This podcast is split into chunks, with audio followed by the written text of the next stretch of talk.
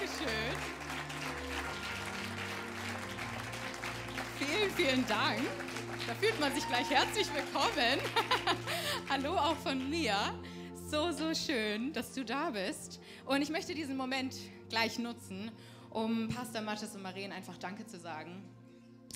Ähm, wir hatten vor einer Woche, Pastor Mattes hat es schon erwähnt, wir hatten vor einer Woche unseren MC-Day und wir hatten eine so starke Zeit und wir sind als Team zusammengekommen. Und ich habe das Privileg, das Team in, in dieser Church standortübergreifend an allen unseren Standorten zu leiten. Und wir sind als im Team zusammengekommen und wir haben am Ende einfach noch uns die Zeit genommen, um füreinander zu beten. Und wir haben stellvertretend für Familie Thiemann, Maren war dabei, haben wir für Maren gebetet. Und ich hatte am Ende des Gebets so stark diesen Eindruck, dass Jesus einfach Danke sagt. Dass er Danke sagt für jedes, für jedes Opfer, was ihr bringt, jedes gesehene und die ganzen ungesehenen Opfer. Und das, was ihr tut, das hat Ewigkeitswert. Wir sehen vieles davon nicht hier, aber wir werden noch ganz, ganz vieles davon sehen. Und danke für euer Commitment zu Jesus und zu diesem Haus, zu seinem Haus. Und was für ein Privileg, unter ihrer Leiterschaft stehen zu dürfen. Also hey, lasst uns unseren Pastoren mal Danke sagen.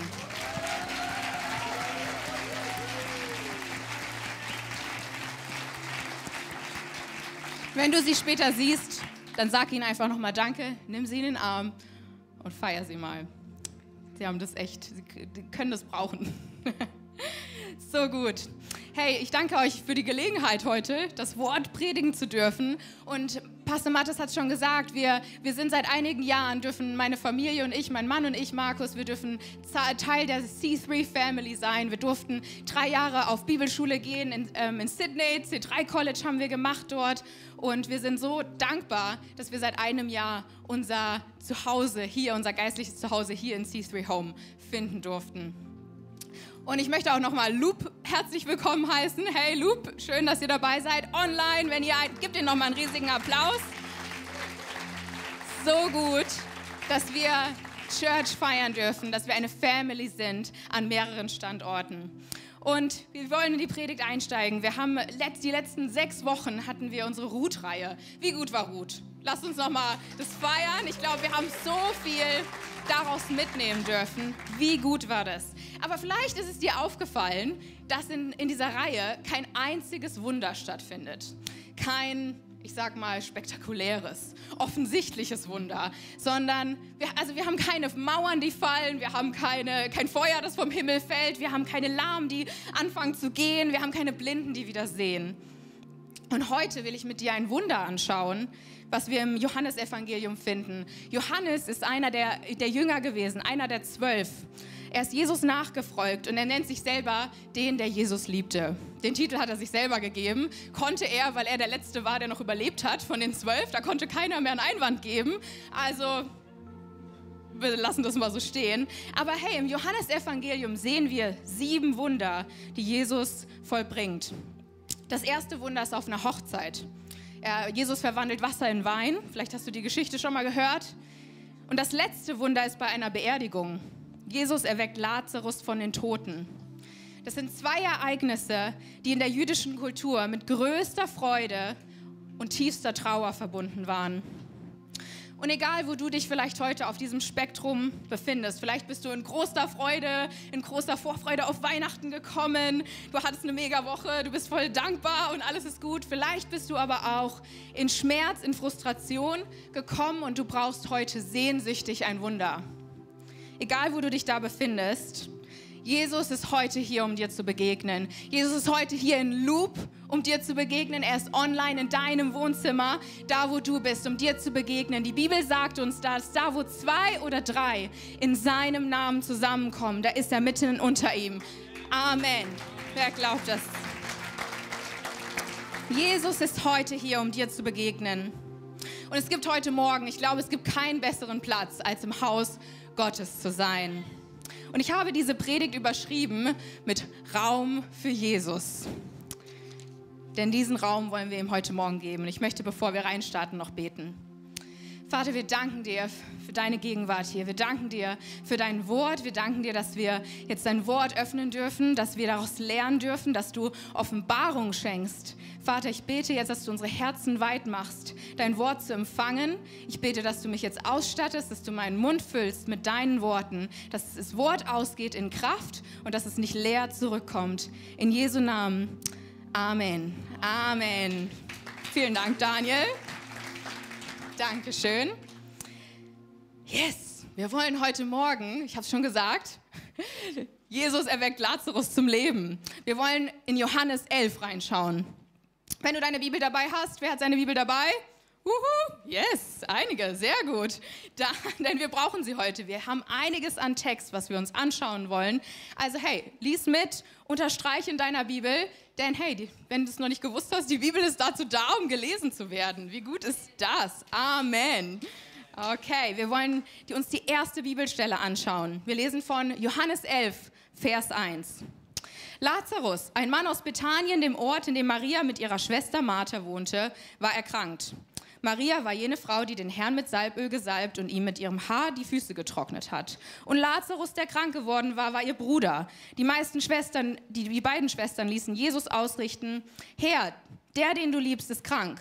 Als Jesus das hörte, sagte er, am Ende dieser Krankheit steht nicht der Tod, sondern die Herrlichkeit Gottes. Der Sohn Gottes soll durch, die, durch sie in seiner Herrlichkeit offenbart werden. Jesus hatte Martha und ihre Schwester und auch Lazarus sehr lieb. Als er nun wusste, dass Lazarus krank war, blieb er noch zwei Tage an dem Ort, wo er die Nachricht erhalten hatte. Hey, wenn du deine Bibel hast, dann darfst du unterschreiben, unterstreichen, er blieb noch zwei Tage an dem Ort, wo er die Nachricht erhalten hatte. Wir haben hier Lazarus, Maria und Martha. Sie sind Geschwister, sie leben in Bethanien, okay? Das ist erstmal hier, das ist die, die Story, die Situation, die wir haben. Sie lassen Jesus die Nachricht übermitteln, dass Lazarus krank ist und was letztendlich eine freundliche, aber höchst dringliche Aufforderung war, dass Jesus doch schnellstmöglich seinen Bobbes darüber schwingen sollte zu ihnen und schnell kommen sollte. Denn Jesus war bekannt als der Wunderheiler. Sie haben gesagt, Jesus, komm, wir brauchen dich. Er soll sofort kommen. Und wir lesen außerdem in der Bibelstelle, dass Jesus war ihnen nicht fremd. Er war, er liebte sie. Er war, er hatte eine persönliche Beziehung zu Lazarus, Maria und Martha. Es waren Freunde von ihnen. Doch was tut Jesus? Er eilt nicht los. Das war eine kulturelle Beleidigung. Es war eine tiefe Beleidigung, dass Jesus nicht loseilt. Denn es war normal, dass normalerweise die Leute kamen von weit weg, um den Trauernden beizustehen in ihrer Trauer, mit ihnen zu trauern, bei ihnen zu sein. Und sie kamen und sie blieben teilweise Wochen und Monate. Es wurde zelebriert. Es war etwas, was tief zelebriert wurde. Doch Jesus bleibt an dem Ort, wo er war. Da fragt, sich, fragt man sich doch, wo war Jesus? Also ich frage mich auf jeden Fall. Ich habe jetzt hier einen kleinen Teaching-Moment für dich, okay? Wir wollen uns da, wir wollen uns auf den Moment begeben, wo war Jesus? Und dafür brauche ich deine volle Aufmerksamkeit. Loop online. Jetzt müssen wir hier die Lämpchen answitchen, okay? Alles klar. um rauszufinden, wo, Johannes, äh, wo Jesus war, schauen wir in Johannes 10. Guter Start, oder? Wir sind in Johannes 11, wir schauen in Johannes 10, wo Jesus war. Wir lesen dort, dass Jesus im Jerusalem war zum, Te zum Fest der Tempelweihe.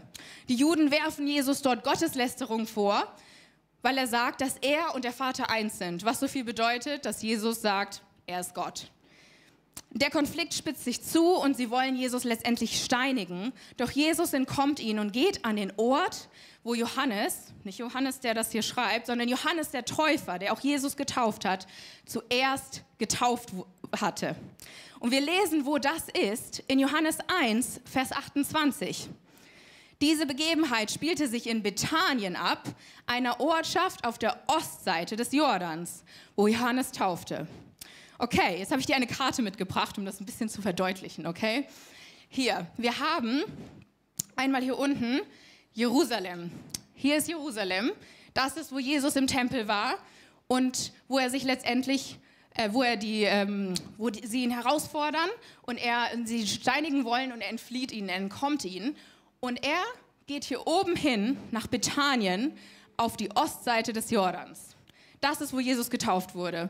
Das ist, wo Johannes der Täufer zuerst getauft hat. Das Bethanien, wir haben hier zweimal Bethanien, das Bethanien, wo Lazarus sich befindet, ist hier unten, direkt neben Jerusalem. Ja, wir haben Judäa, Jerusalem, Bethanien und wir haben hier oben Bethanien auf der Ostseite des Jordans. Da ist, wo Jesus sich befindet, zu dem Zeitpunkt, als er die Nachricht bekommt, dass Lazarus krank ist. Das ist, wo er sich befindet. Und wir wissen, dass es von diesem Ort, von diesem Ort Bethanien auf der Ostseite des Jordans nach Bethanien, wo Lazarus sich befindet, nur ein Tagesmarsch war. Nur ein Tagesmarsch. Es war ein Tagesmarsch. Doch was macht Jesus? Was macht Jesus? Als Jesus die Nachricht bekommt, bleibt er noch zwei weitere Tage. Warum wartet Jesus? Warum wartet er? Und ich will mit dir drei Punkte anschauen, für die Jesu Warten, sein Warten, sein Verweilen für nur zwei Tage länger an dem Ort, wo er war, Raum schafft letztendlich. Seid ihr noch dabei? Yes, sehr gut. Loop, seid ihr dabei? Sehr, sehr gut. Sehr, sehr gut. Hey, mein erster Punkt ist, es schafft Raum für Wunder. Raum für Wunder. Wir lesen, dass, Laz dass Jesus Lazarus, Maria und Martha liebte. Und dennoch, als er von Lazarus Krankheit erfuhr, blieb er zwei Tage länger. Lazarus musste zuerst sterben, damit Jesus ihn auferwecken konnte. Lazarus musste zuerst sterben, ich sage es nochmal, bevor er auferweckt werden konnte.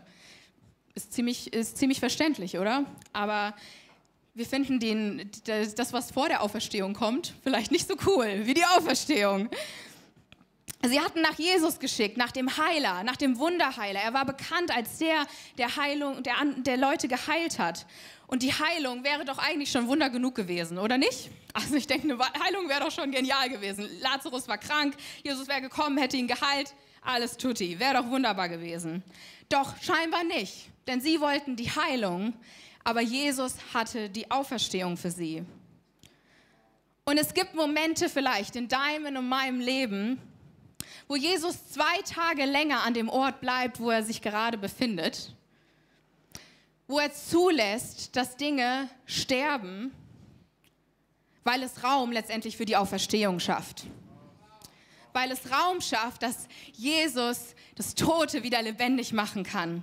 Weil es Raum schafft, dass letztendlich die Herrlichkeit Gottes offenbar wird. Amen. Yes. Come on. Loop, seid ihr dabei? Amen, wenn du es glaubst. Yes. Wir wollen weiter in dieser Geschichte gehen und wenn wir lesen weiter unten, wenn die Story geht weiter und es ist ähm, ganz schön viel going on. Wir werden jetzt nicht da überall durchgehen. Jesus mit seinen Jüngern hat einige Diskussionen, die sagen, hey, warum wollen wir jetzt wieder zurück nach Judäa gehen? Die wollten nicht gerade steinigen. Warum, was willst du dort? Wir bleiben mal lieber hier, wo es sicher ist. Nein, Jesus denkt sich, nö, ähm, wir, wir gehen jetzt los und Jesus macht sich auf den Weg letztendlich, zwei Tage später. Und wir lesen, dass Jesus, als er letztendlich eintrifft, dass Lazarus schon vier Tage im Grab war. In der jüdischen Kultur wurde der, der Gestorbene wurde direkt am Tag, am selben Tag noch, an dem er gestorben ist, wurde er begraben. Er war also schon vier Tage im Grab. Und die Juden haben geglaubt, dass allerdings die Seele des Verstorbenen noch für drei weitere Tage neben der Grabstätte verweilt. Das war, das war ihr Glaube. Sie haben geglaubt, da, da ist noch Hoffnung. Aber nach vier Tagen war wirklich jegliche Hoffnung verloren. Jede Hoffnung auf ein Wunder war geschwunden. Lazarus war mausetot. Da war kein Leben mehr in ihm. Da war keine Hoffnung mehr da. Lazarus hat schon gestunken. Die Bibel sagt uns, dass Martha sagt, oh, das willst du nicht, Jesus. Du willst nicht da äh, ans Grab gehen. Lazarus stinkt schon. Die, der Verwesungsprozess hatte bereits begonnen. Und was hier erscheint wie eine Verzögerung des Wunders, hat das Wunder dennoch nicht geschmälert, sondern umso deutlicher die Herrlichkeit Gottes demonstriert. Amen. Amen. Hey, und vielleicht stehst du heute an der Grabstätte deiner Situation, deiner Ehe, deiner Gesundheit, deiner Berufung, deiner Kinder, deiner Erziehung. Vielleicht die Person, für die du schon seit Jahren betest, die Jesus nicht kennt und du wartest darauf, dass sie Jesus kennenlernt. Was, was immer es ist für dich heute. Vielleicht hast du das Gefühl, die Dinge in deinem Leben, die tot sind. Und in deinem Timing hätte Jesus schon vorgestern kommen sollen. Er hätte schon längst eingreifen sollen. Aber ich will dir heute Morgen zusprechen, Jesus kommt nicht zu spät. Jesus kommt nicht zu spät. Yes. Jesus kommt nicht zu spät in deine Situation. Vielleicht haben wir nach der Heilung gefragt, aber vielleicht ist es, dass heute Morgen Jesus die Auferstehung für dich hat. Dass er ein anderes Timing hat. Jesus ist der, der Totes lebendig macht. Amen. Und was ist es vielleicht für dich heute Morgen, wo du Jesus neu vertrauen musst, was du ihm neu hinlegen kannst, damit er in seinem Timing die Dinge auferwecken kann, zum Leben bringen kann. Mein zweiter Punkt ist Raum für Offenbarung. Hey, das ist ein guter Punkt. Wenn du es jetzt noch nicht glaubst, dann hoffentlich am Ende der Predigt. Wir lesen in Johannes 11, Vers 20 weiter. Als Martha hörte, dass Jesus auf dem Weg zu ihnen war, ging sie ihm entgegen. Maria aber blieb zu Hause. Herr, sagte Martha zu Jesus, wenn du hier gewesen wärst, wäre mein Bruder nicht gestorben. Aber auch jetzt weiß ich, was immer du von Gott erbittest, wird, ihr, wird, wird er dir geben. Dein Bruder wird auferstehen, gab Jesus ihr zur Antwort. Ich weiß, dass er auferstehen wird, erwiderte Martha. Das wird an jenem letzten Tag geschehen, bei der Auferstehung der Toten. Da sagte Jesus zu ihr, ich bin die Auferstehung und das Leben. Wer an mich glaubt, wird leben, auch wenn er stirbt. Auch wer, und wer lebt und an mich glaubt, wird niemals sterben. Glaubst du das? Ja, Herr, antwortete Martha. Ich glaube, dass du der Messias bist, der Sohn Gottes, der in die Welt kommen soll. Hey, wir sehen hier in Maria, Marthas Vorwurf es ist wirklich ein Vorwurf. Es ist nicht eine Aussage, es ist ein Vorwurf. Wenn du hier gewesen wärst, Jesus, dann wäre mein Bruder nicht gestorben. Wir sehen in ihrem Vorwurf, dass sie den Glauben hatte, dass Jesus Lazarus hätte heilen können, als er noch gelebt hat. Aber sie glaubt nicht und sie hatte nicht die Erwartung, dass Jesus ihn zum Leben wiederbringen würde. Die, die, die Auferstehung, von der sie hier spricht, das ist die, die Hoffnung auf die Auferstehung, äh, wenn Jesus wiederkommt. Die Auferstehung, äh, die, die Hoffnung auf ewiges Leben, die wir haben. Wenn wir an Jesus glauben, dann wissen wir, dass dieses Leben hier nicht endet, sondern dass wir ewiges Leben haben, dass wir die Ewigkeit mit Jesus verbringen diese Hoffnung, das ist die, von ihr spricht. Aber sie hatten nicht die, die Erwartung, dass Jesus in ihre Situation eingreift und in hier und jetzt Lazarus wieder zum Leben erweckt. Wenn wir uns anschauen, was die, was die Juden, die, die bei Maria und Martha waren, um ähm, mit ihnen gemeinsam zu trauern, was sie sagen in Vers 37. Er hat doch den Mann, der blind war, geheilt. Hätte er nicht auch machen können, dass Lazarus nicht stirbt? Sie reden hier von einer Situation, über die wir in Johannes 9 lesen. Jesus heilt dort einen Blinden. Und wie gesagt, das ist das, das, letzte, das letzte Wunder, von dem wir in, im Johannesevangelium lesen. Und die Wunder, die Jesus getan hat, er war in diesem Zeitpunkt bekannt als der Wunderheiler. Das, das Wort hatte sich weitergegeben. Man wusste, Jesus, das ist der, der, der, die, der Heilung bringt. Sie hatten Jesus als den Heiler erlebt, aber nicht den, als den, der die Toten auferweckt. Er hat, sie hatten ihn noch nicht erlebt als den, der die Toten wieder lebendig macht. Doch er war dabei, ihnen zu demonstrieren, dass er die Autorität über Tod und Leben hat, dass er der ist, der Tote lebendig macht. Amen. Yes. Das ist der Jesus, an den wir glauben. Das ist Jesus, der, der die Toten lebendig macht. Und er war dabei, ihnen eine tiefere Offenbarung von sich selbst zu schenken. Ich lese gerade mit meiner Homegroup, lesen wir gerade Hosea und wir studieren gemeinsam das Wort. Schaut dort an meine Homegroup, yes! Wenn du noch in keiner Homegroup bist, ähm, wir nehmen nur Mädels, sorry. um, und dort heißt es, das, was dort, was der Prophet Hosea hier immer wieder sagt, ist, dass es in Israel keine Gotteserkenntnis gab. Der Prophet Hosea spricht in eine Zeit, in der Israel einfach alles Mögliche, sie waren, wir sind noch vor dem Exil, bevor sie ins Exil gegangen sind. Und der Prophet Hosea ruft sie immer wieder auf und sagt, hey, hier ist keine Gotteserkenntnis in, in diesem Land, hier ist keine Gotteserkenntnis in Israel. Und was es dort meint, ist vielmehr, dass sie ihn mit dem Verstand erfasst hatten. Sie kannten Gott, sie, sie wussten von ihm. Sie hatten all die Stories gehört, wie Gott ähm, sie aus Ägypten geführt hat, ihre Vorfahren, wie, sie ihn, wie Gott sie mit Manna versorgt hat. Sie kannten all die Stories. Sie, kannten, sie wussten von Gott. Aber was das hier meint, was Hosea meint, ist, dass sie ihn mit dem Herzen nicht erkannt hatten, dass sie in keiner Beziehung zu ihm standen.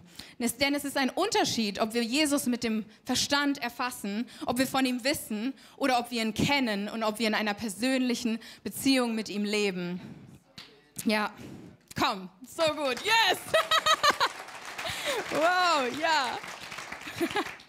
hey, andere Übersetzungen sagen auch, dass da ein Mangel an Erkenntnis war, dass da ein Mangel. Sie hatten, sie hatten ein bisschen eine Ahnung von Gott, sie hatten so ein bisschen ein Bild, aber sie hatten sich mit ihrem Verständnis, was sie von Gott hatten, arrangiert. Sie haben sich zufrieden gegeben mit dem Gott, den sie kannten. Und es gibt Momente in unserem Leben, wo das Wunder verzögern scheint. Hey, ich weiß nicht, ob es die Momente in deinem Leben gibt, aber sie gibt es ganz sicher in meinem Leben, wo der Durchbruch auf sich warten lässt, in dem Jesus an dem Ort bleibt, wo er ist, nur noch für zwei Tage länger, um letztendlich Raum zu schaffen, um sich uns neu zu offenbaren. Wo er unser perfektes und zusammengelegtes, unser religiöses Bild, das wir von ihm haben, wo er es erschüttert, um uns eine tiefere persönliche Beziehung mit ihm hineinzuführen. Hey, ich sag das nochmal, wo er unser perfektes, zusammengelegtes, ich weiß nicht, was du für eine Vorstellung heute Morgen von Jesus hast, wo er unser perfektes Bild, unser religiöses Bild, was wir von ihm haben, wo er das erschüttert, um uns in eine tiefere, persönliche Beziehung mit ihm zu führen. Yes. Loop, seid ihr noch dabei? ich habe euren Applaus bis hierhin gehört. Yes, ihr, ihr stimmt zu. Ich glaube, dass wir alle immer wieder eine neue Offenbarung von Jesus brauchen. Dass wir alle immer wieder ihn neu erkennen müssen. Und nächste Woche ist Advent, wir haben es schon gehört. Wir freuen uns auf Weihnachten. In 29 Tagen ist Weihnachten tatsächlich. Ich habe es extra nachgeschaut. Die einen freuen sich, die anderen freuen sich nicht. Aber well, und ich glaube, dass einige hier sind heute. Und bei dir ist Jesus immer noch das Baby, das in der Krippe liegt. Das Sweet Baby Jesus, das so schön in der Krippe liegt, in Windeln gewickelt. Und es ist so süß und es ist alles so schön. Aber mach nicht den Fehler, an der Krippe stehen zu bleiben. Denn Jesus liegt nicht mehr in der Krippe. Jesus liegt nicht mehr in der Krippe. Er lebte ein perfektes Leben. Er starb für unsere Sünde am Kreuz. Sie suchten, sie legten ihn ins Grab. Doch das Grab konnte ihn nicht halten. Er ist der Gekreuzigte, der Auferstandene, er ist der Sieger, der zu Rechten des Vaters sitzt, der die Sünde und den Tod überwunden hat. Er ist der, der war, der ist und der da kommt. Er selbst ist das lebendige Wort. Hey, das ist das Gospel. Das ist das, wovon wir gesungen haben. Das ist der Jesus, an den wir glauben. Das ist der Jesus, dem wir Ehre geben. Es ist der Jesus, der der König ist der Könige. Er ist nicht das kleine Sweet Baby. Ja, da haben wir gestartet. Aber da wollen wir nicht stehen bleiben. Er ist der König der Könige. Er ist der, der regiert. Er ist der, der überkommen hat. Wenn du heute eine neue Offenbarung von Jesus brauchst, dann will ich dir einen kleinen Pro-Tipp geben. Fang an, deine Bibel zu lesen. Ich glaube, dass der, eine der größten Lügen, die der Teufel uns hat glauben gemacht, ist, dass die Bibel veraltet, unverständlich und irrelevant ist. Und ich kenne zu viele Christen, die ihre Bibel nicht lesen und viel zu lange war ich einer davon. Ich habe schon gesagt, wir waren auf dem Bible College, wir waren in, in Sydney für drei Jahre und in meinem ersten Jahr im College, du, es war überwältigend. Alles war eine neue Welt. Ich habe das Gefühl gehabt, als ob die Bibel mir entgegenspringt. Es war eine neue Welt. Die Bibel wurde lebendig. Die Bibel hat, hat, sich, hat sich neu von mir geformt. Und hey, Jetzt denkst du vielleicht, ja, schön für dich. Du, ich bin in einem christlichen Elternhaus aufgewachsen. Ich bin mein Leben lang von der Kids Church bis sonst wohin in die Kirche, in die Gemeinde gegangen. Ich habe Jesus gekannt. Schon lange und ich bin schon lange mit ihm gegangen. Und ich würde nicht sagen, dass ich ihn nicht kannte, aber es hat sich einen, Jesus hat sich neu durch sein Wort offenbart. Ich habe die Bibel gelesen, aber seien wir mal ehrlich, recht sporadisch. Und ich habe genau diese Lüge geglaubt, dass die Bibel vielleicht irrelevant, veraltet, in dem Kontext ja irgendwie ganz nett, aber ich weiß ja überhaupt nicht, was es für mich bedeutet. Nein, die Bibel ist relevant für dich heute, genauso wie sie vor 2000 Jahren war. Yes. Genauso wie Jesus relevant ist für dich heute Morgen, genauso wie er rele relevant für die Menschen vor 2000 Jahren war. Es hat sich nicht verändert. Und ich bete, dass du wirklich, dass du anfängst, dass du heute rausgehst und ich ermutige dich wirklich. Fang heute an. Fang mit dem Johannesevangelium an. Das ist ein great start. Dich auf die Spuren von Jesus zu begeben, mit ihm zu gehen, durch sein Leben. Das fang heute an. Er selbst ist das lebendige Wort. Und wenn du dich auf diese Reise begibst, wenn du anfängst, das Wort zu lesen, wird es lebendig werden. Yes, yes, Amen bin begeistert hier von eurer eurem Amen. Yes, Loop, äh, da sagt ihr auch so laut Amen. yes. Denn wir werden feststellen, dass wir ihn auf jeder Seite der Bibel finden. Hey, das häufigste, was ich oft mit, was Leute mich fragen, ist, wie kann der Gott des Alten Testaments so anders sein als der Gott des Neuen Testaments? Es ist nicht, der, es ist nicht anders. Es ist derselbe Gott und es ist eine Liebesgeschichte von, äh, von der ersten Seite bis zur letzten. Es ist die Liebesgeschichte Gottes, die er für dich schreibt. Und wir werden Jesus auf jeder Seite finden. Lass es mich in den Worten von Johannes sagen. Johannes 1, Vers 1 bis 5. Johannes schreibt hier, am Anfang war das Wort. Das Wort war bei Gott und das Wort war Gott. Der, der das Wort ist, war am Anfang bei Gott. Ist a lot hier. Durch ihn ist alles entstanden. Es gibt nichts, was ohne ihn entstanden ist. In ihm war das Leben und dieses Leben war das Licht der Menschen. Das Licht leuchtet in der Finsternis und die Finsternis hat es nicht überkommen. Hey, das ist Jesus. Johannes schreibt hier ein neues Genesis. Er schreibt einen neuen Start. Er sagt hier, Jesus, der von Anfang an da war, der am ersten Tag da war, bevor der, der Grundlegung der Erde, der ist heute noch derselbe. Und er ist derselbe der heute hier ist. Yes. Wir kommen zu meinem dritten Punkt. Jesu Warten gibt Raum für Hingabe. Raum für Hingabe. Wir wollen lesen von ähm, in Kapitel 11 ab Vers 28.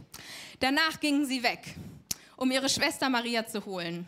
Also Martha geht weg, okay? Seid ihr mit mir? Wir haben noch mal eine längere, eine längere Passage. Danach ging sie weg, um ihre Schwester Maria zu holen.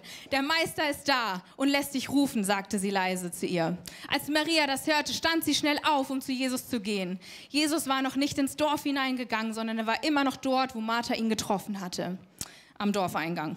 Die Juden, die bei Maria im Haus waren, um sie zu trösten, sahen, wie sie plötzlich aufsprang und hinauseilte. Sie dachten, sie wolle zum Grab gehen, um dort zu weinen, und sie folgten ihr. So wie Maria an den Dorfeingang kam und Jesus erblickte, warf sie sich ihm zu Füßen und rief, Herr, wenn du hier gewesen wärst, wäre mein Bruder nicht gestorben. Beim Anblick der weinenden Frau und der Juden, die sie begleiteten und mit ihr weinten, erfüllte ihn Zorn und Schmerz. Bis ins Innerste erschüttert, fragte er, wo habt ihr ihn begraben? Die Leute antworteten, Herr, komm mit, wir zeigen es dir. Jesu Augen füllten sich mit Tränen. Seht, wie lieb er ihn gehabt hat, sagten die Juden. Wir lesen hier, dass Maria Jesus entgegenrennt und sie wirft sich ihm zu Füßen. Maria bringt genau den gleichen Vorwurf wie Martha. Wärst du hier gewesen, dann wäre er nicht gestorben. Doch was sie tut, sie fängt an zu weinen. Sie nimmt diese religiöse, kulturelle Maske ab. Sie wird real mit Jesus. Sie sagt ihm, wie es ist und sie zeigt es ihm. Und Jesus Reaktion ist, dass er weint, dass er aufs tiefste erschüttert ist. Er zeigt tiefes Mitgefühl. Er ist nicht kalt, er ist nicht distanziert. Und er ist auch heute nicht distanziert von deinem Schmerz. Aber lass deinen Schmerz nicht in Bitterkeit ihn nicht in Bitterkeit werden, sondern bring deinen Schmerz an die Füße von Jesus, so wie, wie Maria. Maria brachte den Schmerz, die Frustration, die Verzweiflung an die Füße von Jesus. Maria wird in, im Evangelium fünfmal genannt.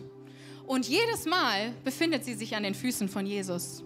Jedes Mal nimmt sie die Haltung ein, dass sie vor seinen Füßen kniet. Und Johannes gibt uns bereits am Anfang einen kleinen Sneak Peek. Er sagt uns in, in Kapitel 11, Vers 2, dass die Maria, dieselbe Maria, die hier sitzt, in Kapitel 11 zu den Füßen von Jesus, in tiefstem Schmerz, dass es dieselbe Maria ist, die in Kapitel 12, nur ein Kapitel später, die Maria ist, die Jesu Füße salbt, die Jesus salbt und ihm Lobpreis und Ehre und Hingabe gibt, weil er allein ist, der es gebührt. Er ist allein derjenige, dem Lobpreis und Ehre gebührt. Es ist die gleiche Maria, die an Jesu Füßen sitzt, im tiefsten Schmerz und in größter Freude. Herr, lass uns nicht so sehr auf das Wunder fixiert sein, dass wir den vergessen, der letztendlich das Wunder bewirkt. Ich sage es nochmal, lasst uns nicht so sehr auf das Wunder fixiert sein, dass wir den vergessen, der letztendlich das Wunder bewirkt. Das Wunder war dazu da, sie näher zu Jesus zu führen. Sie haben nach dem Wunder geschickt und sie haben Jesus bekommen. Sie haben Jesus bekommen. Ihr, ihr Wunder hat in Lobpreis und Hingabe resultiert. Die Band darf schon hochkommen. Ich möchte euch noch in eine kleine Story einfach mit reinnehmen. Ich, äh, am Ende meiner drei Jahre an der Bibelschule hat mir Jesus dieses so stark aufs Herz gelegt, diesen Wunsch, noch weiter in sein Wort hineinzugehen, noch weiter zu studieren. Und ich habe mich, äh, mich hat, sich hatte ich die Möglichkeit für mich ergeben, noch an die Uni dort zu gehen, an, an die Uni in Sydney und dort mein Master in Biblical Studies zu studieren. Und dieser Wunsch war so stark und ich wollte es tun. Aber ich erinnere mich an eine Situation, es war am Ende unserer drei Jahre und dieser Plan stand, aber er war noch vage. Und wir hatten am Ende unseres Unterrichts und ich habe mit meiner Lehrerin und Mentorin Katie Helden gesprochen nach dem Unterricht. Und ich habe geweint. Ich habe gesagt, Katie, ich kann es nicht. Ich weiß nicht, ob ich es kann. Ich weiß nicht, ob ich genug ausgestattet bin. Ich habe keine Ahnung, wie wir es bezahlen sollen. Ich sag dir, das gibt Raum für finanzielle Wunder. Denn Uni in Australien ist teuer. Wenn du Student bist, hier in Deutschland, oh yes, du weißt gar nicht, wie gut du es hast. Uni in Australien ist teuer. Ich habe gesagt, ich weiß nicht, wie sollen wir es bezahlen? Wie sollen wir, wie, wie finanzielle Versorgung, wie soll das gehen? Wie soll das mit Visas und allem Möglichen, was da mitkommt? Und das Größte, was mich aber, was mich bewegt hat, war, dass ich mich selber nicht ausgestattet gefühlt habe, dass ich selber nicht das Gefühl hatte, dass ich das könnte. Ich hatte gedacht, hey, da sind doch so viele andere, die das besser könnten, so viele andere, die, die besser das verstehen, die besser in der Sprache sind. Ein Master in englischer Sprache, wie soll ich das schaffen? Ich hatte große, große Zweifel und ich habe wirklich geweint. Ich hatte, der Wunsch war so stark, aber meine Zweifel waren gleichzeitig so groß. Und sie hatte dieses, dieses Bild für mich. Sie hat gesagt, sie sieht, wie Jesus auf dem Wasser steht und wie er neu seine Hand ausstreckt und neu sagt, Kathi, komm aus dem Boot. Wie er neu sagt, komm aus dem Boot. Nimm wieder neu diesen, diesen Schritt aus Wasser. Wir können manchmal so, so gemütlich werden. Vielleicht warst du schon mal ganz schön, hast du schon ganz schön wilde Steps mit Jesus gemacht. Aber manchmal können wir zurück ins Boot huschen und wieder gemütlich in unsere, in unsere Gemütlichkeit, in unser wohliges, äh, unsere wohlige Umgebung kommen. Und dass es wieder neu ein Schritt aufs Wasser ist, wieder neu auf das Wasser mit Jesus zu gehen. Und sie hat zu mir damals gesagt, Kathi, ich kenne schon deine Antwort. Ich kenne schon die Antwort, die du sagen wirst. Auch wenn du es jetzt selbst noch nicht glaubst, weiß ich deine Antwort. Ich kenne deine Antwort. Und weißt du, was es sein wird? Es wird Ja sein. Ja, Jesus. Denn es ist das, was du schon immer gesagt hast. Es ist das, was du getan hast zuvor. Du hast zuvor Ja gesagt und du wirst wieder Ja sagen. Und deine Antwort wird immer sein. Yes, yes, yes, Jesus. Weil das die einzige Antwort ist, die wir kennen, weil wir ihm vertrauen dürfen. Weil wir ihm vertrauen dürfen, wieder neu aufs Wasser hinauszugehen. Weil wir gesehen haben, dass er schon einmal treu war und dass wir wissen, dass er wieder treu sein wird. Und dein und mein größtes Zeugnis kann manchmal vielleicht sein, dass wir Jesus hingegeben sind, dass unser Ja zu ihm steht, dass wir Ja zu ihm schon mal gesagt haben oder dass du vielleicht heute Ja zu ihm sagst und dass unser Ja unerschütterlich steht dass wenn das Wunder auf sich warten lässt und wenn das Wunder kommt, wir an den Füßen von Jesus zu finden sind. Hey, wenn sich Türen öffnen und wenn sich Türen schließen für dich, dass du an den Füßen von Jesus zu finden bist. Dass du nicht umherrennst, sondern dass du zurück an die Füße von Jesus kommst. Dass wenn du im tiefsten Tal bist oder auf dem höchsten Berg, dass du an den Füßen von Jesus zu finden bist. Es ist so kraftvoll, dass wir, wenn wir heute mit Tränen säen, dass wir, und wir morgen mit Freude ernten, dass wir trotzdem immer wieder an den Füßen von Jesus zu finden bist. Hey, und ich weiß nicht, wo du dich heute befindest, aber ich glaube, es ist Zeit, egal ob du auf dem, im tiefsten Tal bist oder auf dem höchsten Berg, es ist Zeit, an die Füße von Jesus zu kommen. Es ist Zeit, sich an seine Füße zu begeben, denn das ist der Platz, an dem wir uns finden lassen wollen. Und ich würde dich jetzt bitten, einfach aufzustehen mit mir.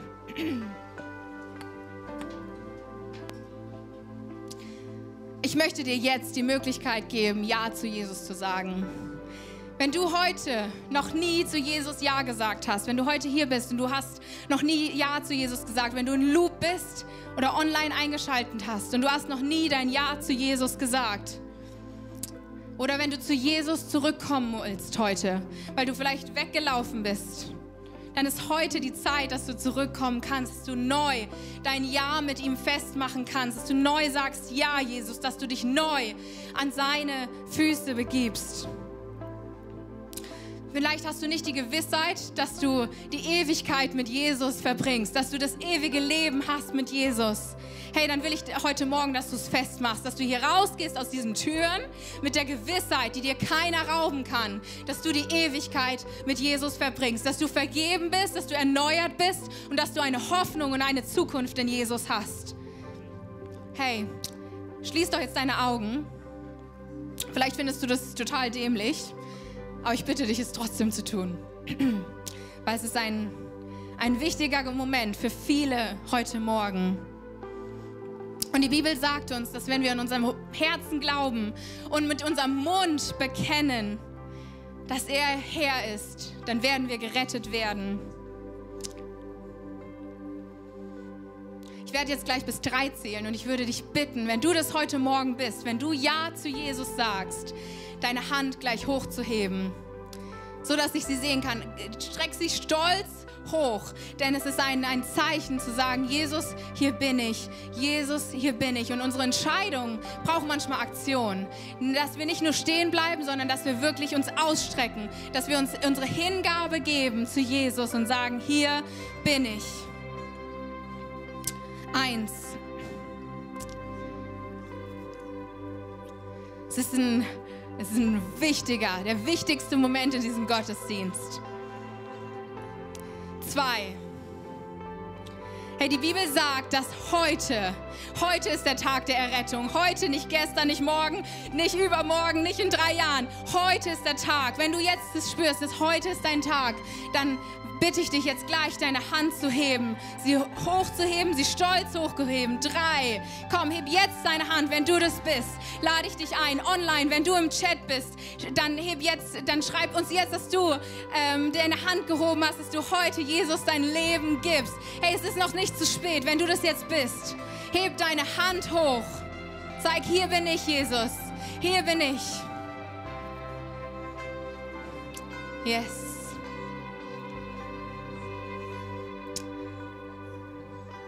Danke, ihr dürft die Hände runternehmen. Und die Augen öffnen und lasst uns mit den sechs Menschen feiern, die gerade Ja zu Jesus gesagt haben. Yes, yes. Hey, vielleicht bist du in Loop und du hast gerade Ja zu Jesus gesagt. Du bist online. Hey, wir sind so stolz auf dich, hier in dem Raum, online und in Loop. Wir sind so stolz auf dich, dass du Ja gesagt hast, dass du diesen Schritt gegangen bist und wir wollen diesen Schritt mit dir gehen. Wir lassen dich da nicht alleine.